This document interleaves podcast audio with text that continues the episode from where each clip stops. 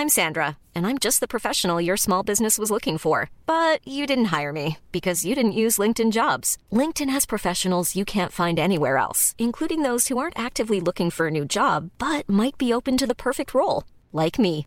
In a given month, over 70% of LinkedIn users don't visit other leading job sites. So if you're not looking on LinkedIn, you'll miss out on great candidates like Sandra. Start hiring professionals like a professional. Post your free job on linkedin.com/people today.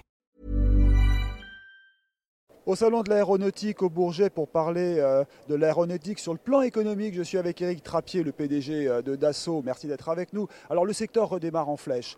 En plus, la France est souveraine euh, sur ce domaine, sur ce plan, donc c'est très très bon pour, pour nous, pour le pays.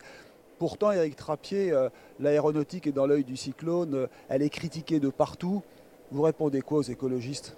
Bonjour, d'abord euh, vous dire qu'on est très heureux d'être au Salon du Bourget. Toute la filière aéronautique, après 4 ans, et donc euh, un Bourget qui avait été annulé, c'est une fête professionnelle d'abord, et c'est aussi une fête puisque les familles viennent, euh, vont montrer la passion pour l'aéronautique. Donc moi, je réponds aux écologistes d'abord que la filière aéronautique s'engage sur la voie qui lui a été demandée, c'est-à-dire un, un zéro net carbone en 2050. Nous y travaillons. Nous autofinançons un certain nombre de choses. Nous développons avec l'aide du gouvernement aussi un certain nombre de nouvelles technologies. Donc nous sommes sur la voie de la décarbonation. Et au même moment, nous conservons intact euh, le bonheur de l'avion, la passion de l'aéronautique. Euh, journal L'Opinion a titré récemment Pourquoi tant de haine contre l'avion? Vous, vous l'expliquez comment? Bah, écoutez, je ne l'explique pas. Moi, je ne suis pas quelqu'un qui, qui a de la haine, au contraire, Ouais. euh, plutôt de la joie. Et donc, euh, on ne cache pas notre bonheur d'être ensemble euh, Ouais. dans cette fête de l'aéronautique. Et surtout, d'une manière plus sérieuse, le fait de Mhm. devoir continuer à voyager. Mhm. Euh, les jeunes veulent continuer à Mhm. voyager. On doit, pour euh, développer le, le monde, développer le pays, Ouais. développer les relations humaines, continuer à pouvoir voyager. Ouais, et on ça. voyage en avion. Et ce serait un suicide, comme le disait l'ancien euh, ministre euh, des Transports, M. Djebari, un suicide français si on tire trop sur l'aéronautique, parce qu'on est souverain, c'est fort pour le pays. Moi, je pense qu'il y en a qui s'expriment, ils ont le droit de s'exprimer, et beaucoup d'autres, sûrement une grande majorité, comprennent Mhm. l'intérêt de l'aéronautique et comprennent cette passion de l'avion Ouais. et cette nécessité de, de l'avion. Donc, Ouais. euh, c'est affaire aussi de médias, Ouais. d'être capable aussi de porter nous-mêmes les bons arguments qui montrent notre engagement dans la décarbonation et qui montrent l'utilité. Je Mhm. rappelle que l'aéronautique, c'est simplement 2% des, des émissions carbone, donc on n'est pas les seuls. Ouais. Je me suis exprimé là-dessus. Euh, Il y a beaucoup d'autres choses. Le téléphone euh, et les clouds, ça, ça- ça consomme énormément de- d'énergie.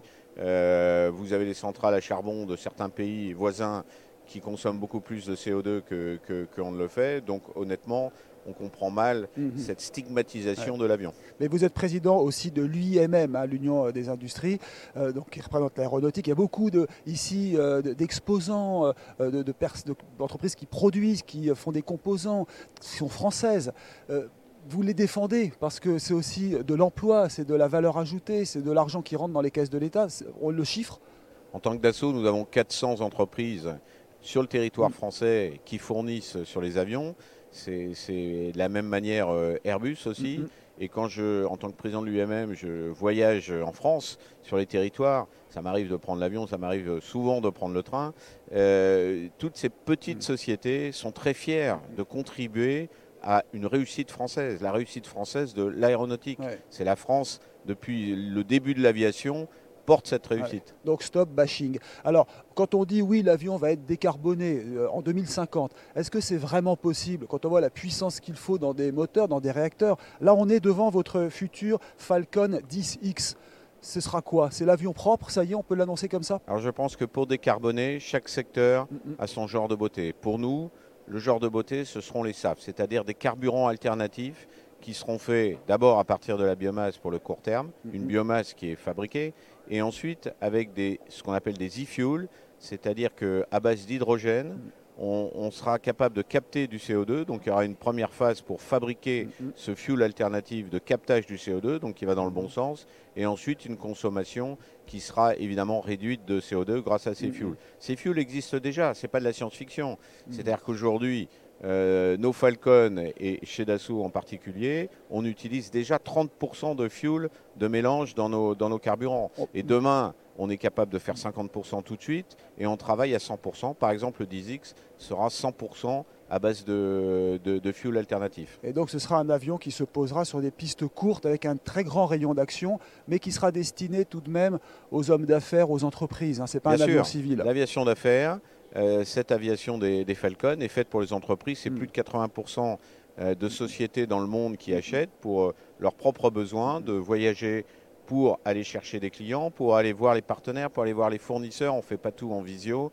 Euh, et donc c'est très important pour le développement Ouais. de ces sociétés de- dans l'économie mondiale d'être capable de voyager. Parlons dépenses militaires. Vous représentez aussi un secteur très important. hein. Euh, elles augmentent, elles vont augmenter ces dépenses militaires. C'est bon pour la France, ça aussi, paradoxalement? Alors, il y a deux ans, euh, certains disaient il faut mettre un mauvais point à ceux qui sont dans la défense en Europe. C'est-à-dire, il vaut mieux acheter américain finalement. C'est ça que ça voulait dire. Donc, on avait des activistes qui luttaient contre nous. Aujourd'hui, à, à cause de la guerre en Ukraine, et malheureusement, euh, tout le monde euh, a conscience qu'il faut que la défense et l'industrie de défense soient aussi souveraines. Euh, La France a eu cette culture, a eu cette euh, expérience, a eu cette histoire d'avoir une industrie souveraine. Tant mieux, ça permet aujourd'hui de dire qu'elle est capable de développer et produire euh, ses propres armes pour se défendre. Et il n'y a pas de paix sans être capable de ça. défendre la paix. Civis pacem parabellum. Mais est-ce qu'on a suffisamment d'équipements aujourd'hui? Est-ce que c'est suffisant ce que l'on prévoit? La France a fait un choix de la qualité, c'est-à-dire de dire en permanence on développe les meilleures technologies pour être à la pointe de ses capacités. La quantité avait été mise un peu de côté, donc grâce aux lois de programmation, euh, déjà la précédente et celle-là, il y a un rattrapage quantitatif qui est en train d'opérer.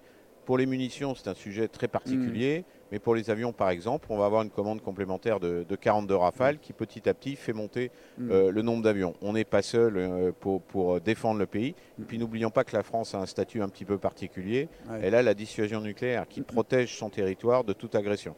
Est-ce que vous diriez qu'on est dans une économie de guerre aujourd'hui qui finalement est favorable au pays? Le terme d'économie de guerre, c'est de dire on se prépare un jour à lutter contre la guerre, c'est-à-dire assurer la paix. Et, ce- et ce- pour ce faire, il faut avoir des budgets adéquats et il y ait une mobilisation des industriels pour Ouais. remplir ces besoins que les forces armées euh, ont.